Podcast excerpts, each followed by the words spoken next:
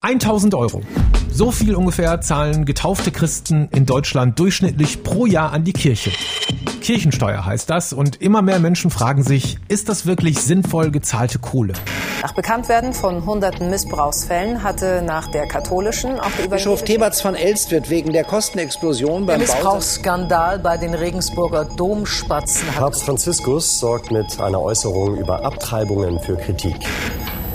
Nicht nur wegen solchen Meldungen überlegen sich viele, kann ich nicht einfach auch glauben, ohne Mitglied von dieser Institution zu sein? Ich bin Raimund und gespannt gleich eure Meinungen zu hören. Warum tritt nicht jeder aus der Kirche aus? Deine und Meinung, der Mitmach-Podcast.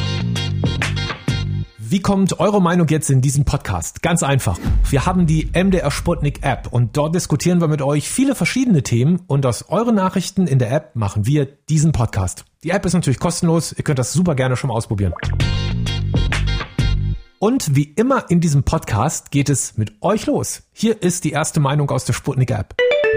Hallo, ich bin Maria und ich bin aus der Kirche ausgetreten. Und zwar, weil ich es nicht mehr einsehe, Kirchensteuer zu bezahlen weil ich mich tatsächlich mit den Werten der Kirche einfach nicht mehr identifiziere.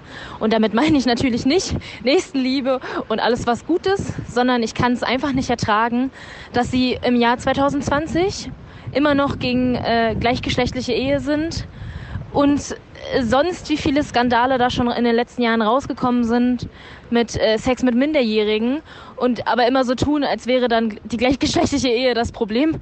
Ähm, ich glaube, das Problem liegt tatsächlich ganz woanders.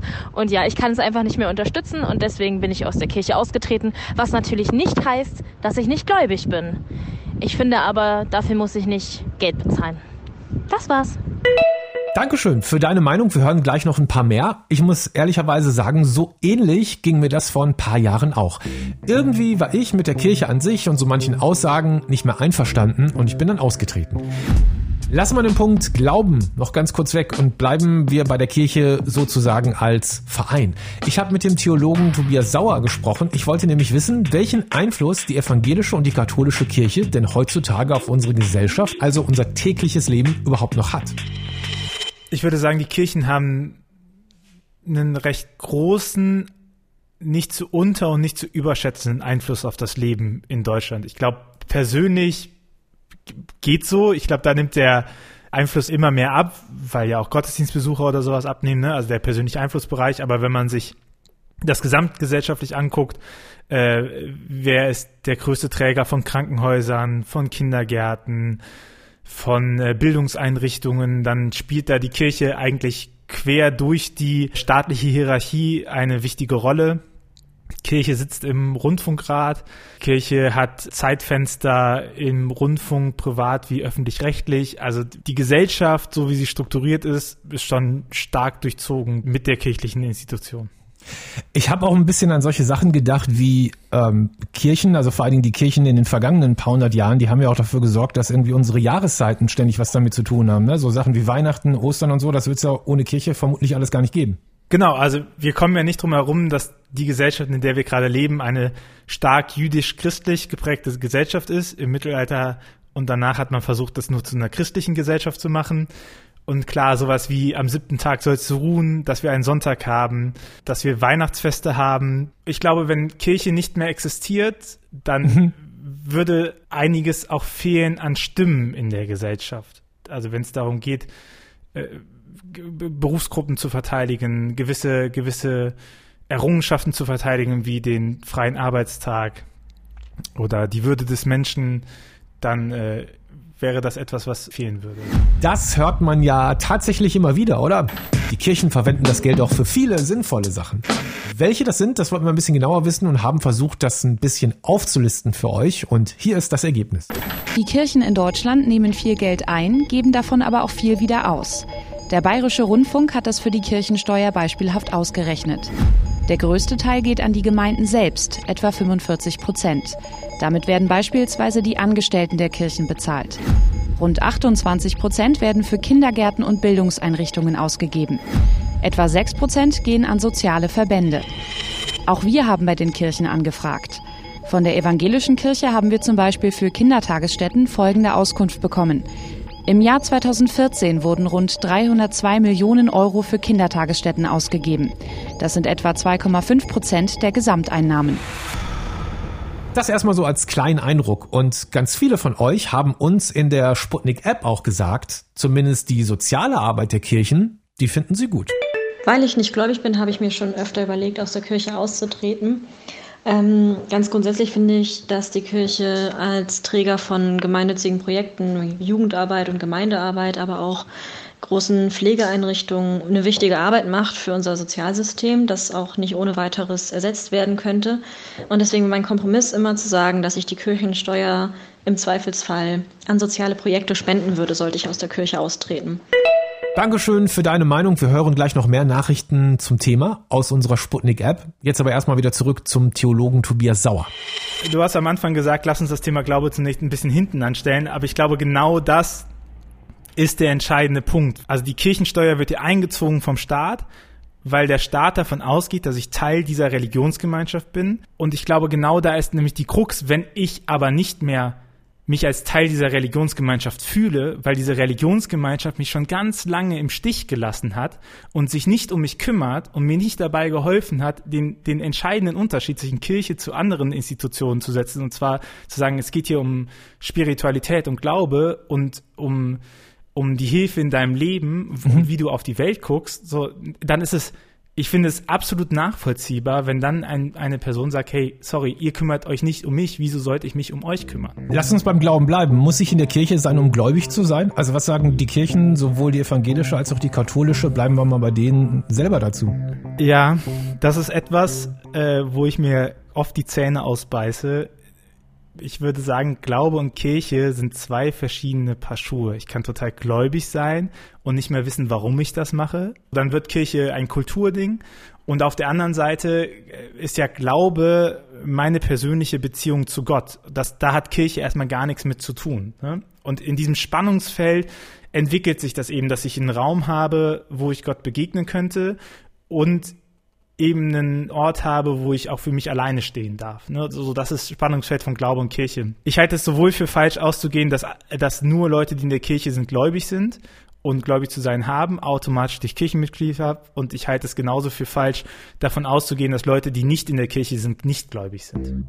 Okay, aber du kannst auch verstehen, wenn es immer mehr Leute gibt, die sagen, sorry, ich kann das nicht mehr mit, ich kann Absolut. das nicht mehr mittragen. So. Absolut. Das ist, weißt du, wenn ich keinen Bock habe auf Fußball, dann werde ich auch nicht in einen Fußballverein eintreten. Und wenn es Kirche nicht schafft, dir zu vermitteln, warum es sinnvoll ist, in ihr zu bleiben, wenn, wenn sie für dich keinen Mehrwert generiert und äh, andersherum auch noch vielleicht sogar die Art und Weise, wie du lebst, die ganze Zeit nur anprangert und sowas. Niemand mag einen nörgelnden Freund gerne. So, und das heißt nicht, dass man nicht kritikfähig ist und das heißt nicht, dass man es nicht auch mag, dass man ein paar Ratschläge bekommt. Das heißt einfach nur, hey, sorry, wenn ich dich nicht nach deiner Meinung gefragt habe, dann halt die Fresse und zeig halt erstmal, dass du sinnvoll bist für mich. Ja.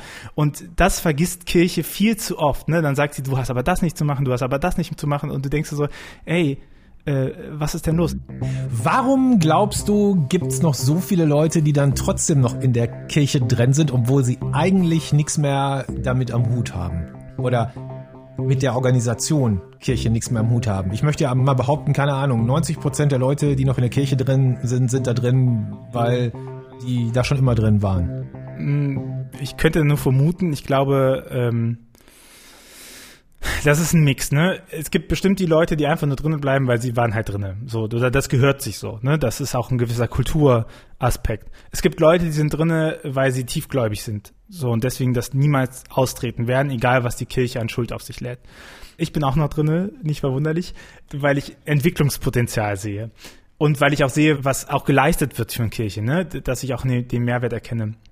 Es ist ja auch so, dass die meisten Leute austreten mit der ersten Gehaltsabrechnung. Also ab da wird zuerst für die Leute relevant, Kirchensteuer zahlen oder nicht. Ja. Und da treten die meisten Leute aus. Genau, aber was genau diesen Punkt angeht, so, hey, wenn die keinen Mehrwert dafür bieten, wo, wieso soll ich das tun, ne? Okay, wir haben jetzt ziemlich viel über Kirche gehört. Austreten oder nicht, ich denke, bei diesem Thema gibt's gar kein richtig oder falsch. Das muss jeder tatsächlich für sich selber entscheiden.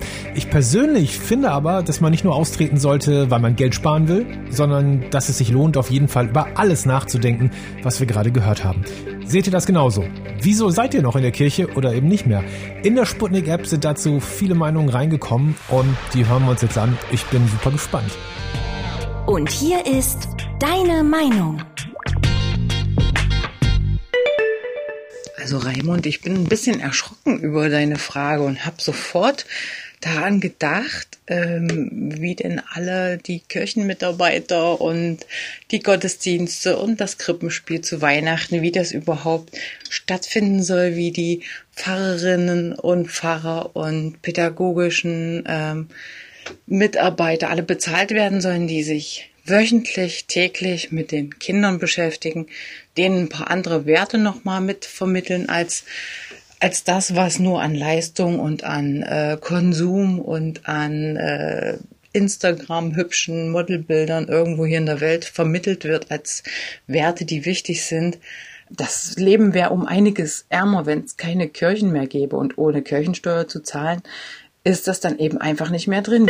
Hallo, hier ist Felix aus Braunschweig. Ich bin vor einigen Jahren aus der Kirche ausgetreten, weil ich schlicht und ergreifend deren Service nicht nutze. Und wenn ich den Service der Telekom beispielsweise nicht nutze, dann zahle ich auch nicht jeden Monat Gebühren. Ähm, die Institution Kirche an sich ist einfach etwas, womit ich mich nicht identifizieren kann. Natürlich gibt es ganz, ganz viele tolle Dinge, die die Kirche tut, aber es gibt auch ganz, ganz viele schlimme Dinge, die die Kirche tut oder ähm, bei denen die Kirche einfach hinwegsieht.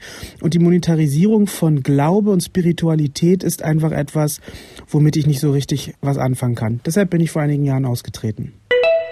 Hallo, also ich ähm, wurde mehr oder weniger gezwungen, aus der Kirche auszutreten, denn ähm, wir fanden oder ich fand es nicht okay, dass mein Mann Kirchgeld zahlen musste, ähm, nur weil er mich geheiratet hat. Das ist tatsächlich ein ähm, Gesetz der Kirche, was die Finanzämter durchsetzen, dass wenn jemand einen anderen heiratet, der in der Kirche ist, ähm, und über einer bestimmten Einkommensgrenze liegt, die nicht besonders hoch ist, muss derjenige, obwohl er noch nie in seinem Leben etwas mit der Kirche zu tun hatte, Kirchgeld zahlen, obwohl der andere schon Kirchensteuer zahlt. Das hat für uns überhaupt gar keinen Sinn gemacht. Naja, was die Kirche will, bekommt sie. Ne?